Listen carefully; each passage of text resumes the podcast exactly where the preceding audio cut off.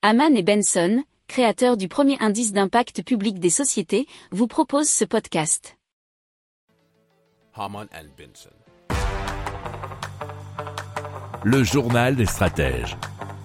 Alors, la communauté urbaine de Limoges va développer un écosystème local hydrogène qui doit permettre de produire de l'hydrogène vert par électrolyse, nous dit France TV Info.fr. Cette production permettra entre autres d'alimenter une douzaine de bus qui entreront en fonction à partir de 2025. Donc la métropole de Limoges a prévu de mettre en service 13 bus roulant à l'hydrogène entre 2025 et 2028.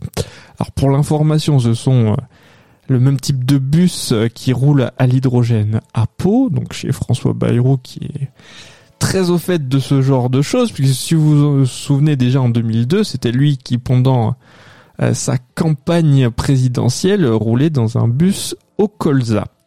Alors l'objectif euh, ici à Limoges, c'est de produire 400 kg d'hydrogène par jour, soit 200 kg pour les bus et même à terme des bennes à ordures fonctionnant à l'hydrogène.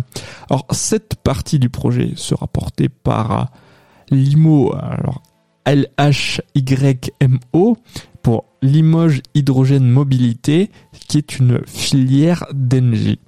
Si vous aimez cette revue de presse, vous pouvez euh, vous abonner gratuitement à notre newsletter qui s'appelle La lettre des stratèges, LLDS, qui relate, et cela gratuitement, hein, du lundi au vendredi, l'actualité économique, technologique, énergétique, mais aussi de l'hydrogène, et puis de tout ce qu'on trouvera super intéressant pour votre vie.